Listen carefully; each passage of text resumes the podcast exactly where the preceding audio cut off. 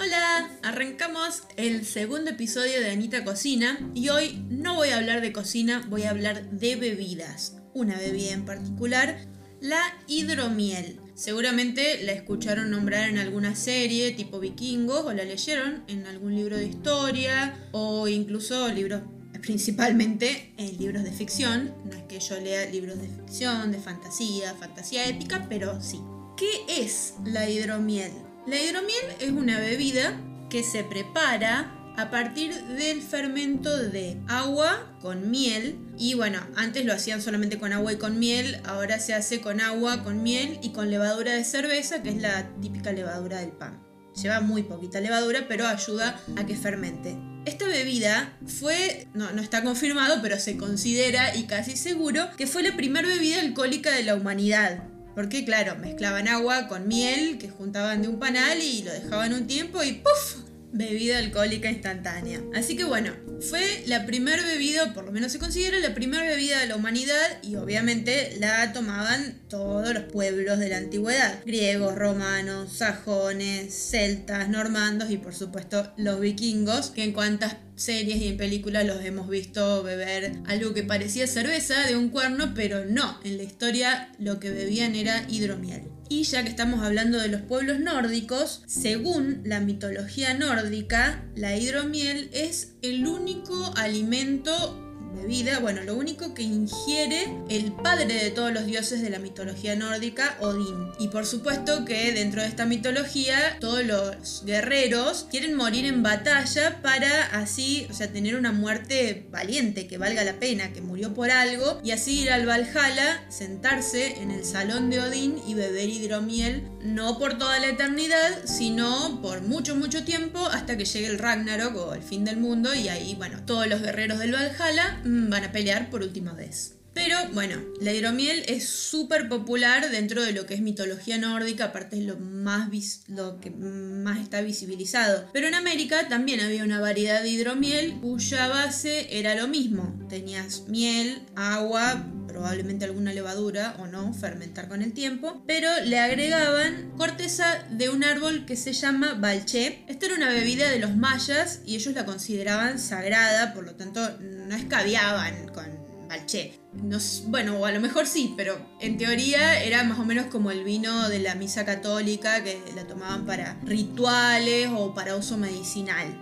Y entonces ustedes se preguntarán, si en los inicios y durante toda la historia de la humanidad la hidromiel o aguamiel fue tan popular, ¿Qué pasó y por qué eh, dejó de fabricarse? Bueno, eso es simple. Primer motivo fueron dos motivos por los que dejaron, o sea, perdió popularidad y quizás la siguieron preparando los pueblos nórdicos. El primero es que se hizo mucho más popular el vino. Todo el mundo sembraba viñedo y bueno, y así fue que el, vinito eh, desplazó al hidromiel. Y segundo es que el vino si bien después de mucho tiempo se puede eh, convertir en vinagre, es mucho más fácil de conservar y se puede conservar por más tiempo que la hidromiel. Que la hidromiel, si no la colaste bien, no la guardaste bien, si la levadura te quedó un poquito de sedimento o lo que sea, capaz que se convierte en vinagre mucho más fácil y mucho más rápido que el vino. Entonces, bueno, básicamente quedó relegada para, para el norte de Europa porque antiguamente no había cultivos de viñedos ahí al norte y era más fácil obviamente fabricar hidromiel que vino. Y entonces, si la hidromiel o aguamiel cayó en el olvido, ¿por qué hoy resurgió? Pues elemental, mi querido Watson, por moda. Hace, no sé, 15, 20 años, la hidromiel era algo que conocían solamente de nombre los que estudiaban historia o los que leíamos ficción.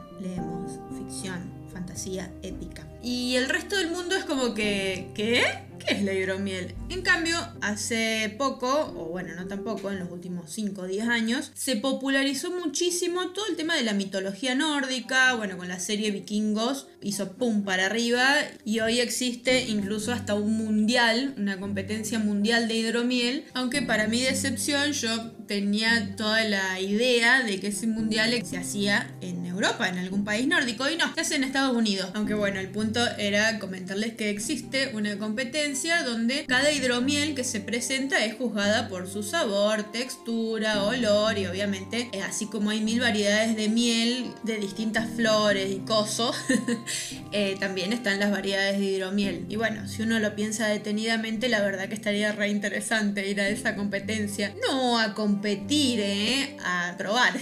y obviamente, como ustedes ya se imaginarán, sí, ya probé hacer mi propia hidromiel y quedó muy buena. No soy, yo no soy gran fan de las bebidas alcohólicas, más que, no sé, una cerveza corona y básico nomás. Pero obviamente hace, no sé, desde los 15, 16 años que descubrí que existe una bebida histórica llamada hidromiel, por ende la quise preparar siempre y nunca me terminé de, fiar de las recetas que encontraba en internet. Entonces ahora, eh, cuando empezó la pandemia, que todo el mundo empezó a hacer sus propios panes y su propio todo, hubo gente que hizo su propia hidromiel. Más específicamente, una cuenta de Bookstagram que sigo de dos personas que me inspiran mucha confianza, así que seguí su receta bueno, sí, al final saqué la receta de internet, pero de una página que sí confiaba. Y debo decir que fue un éxito rotundo. Aunque bueno, yo no soy gran fan de las bebidas alcohólicas y resultó para mi paladar quizás demasiado escabio, bastante alta en graduación alcohólica me quedó. Pero bueno, me di el gusto, me pude hacer mi propia hidromiel. Incluso hice variedades, porque si la vamos a hacer, la vamos a hacer bien. Así que hice la mitad con sabor canela, la otra mitad común. Después tenía que dejarlo dos meses fermentar eh, y yo al mes y medio ya la saqué del fermento, la colé, la embotellé con un poquitito de azúcar y la dejé unos 15 días más afuera de la heladera que haga más burbujas y tenía mucho miedo que me exploten las botellas, pero no, salió bien. Y si llegaste hasta esta altura del podcast, probablemente estás esperando una receta o unas instrucciones o que te diga cómo hacer hidromiel, así que no te voy a decepcionar y te voy a contar cómo la hice. Los materiales que necesitas para hacer hidromiel son un litro y medio de agua de botella, no de la canilla, por el cloro, salvo que sea agua filtrada, medio kilo de miel y 2 gramos de levadura de cerveza fresca, de la que se usa para hacer el pan. Y la preparación es tan simple como poner el agua a calentar en una olla junto con la miel, revolver para que se mezcle bien y antes que hierva apagar el fuego.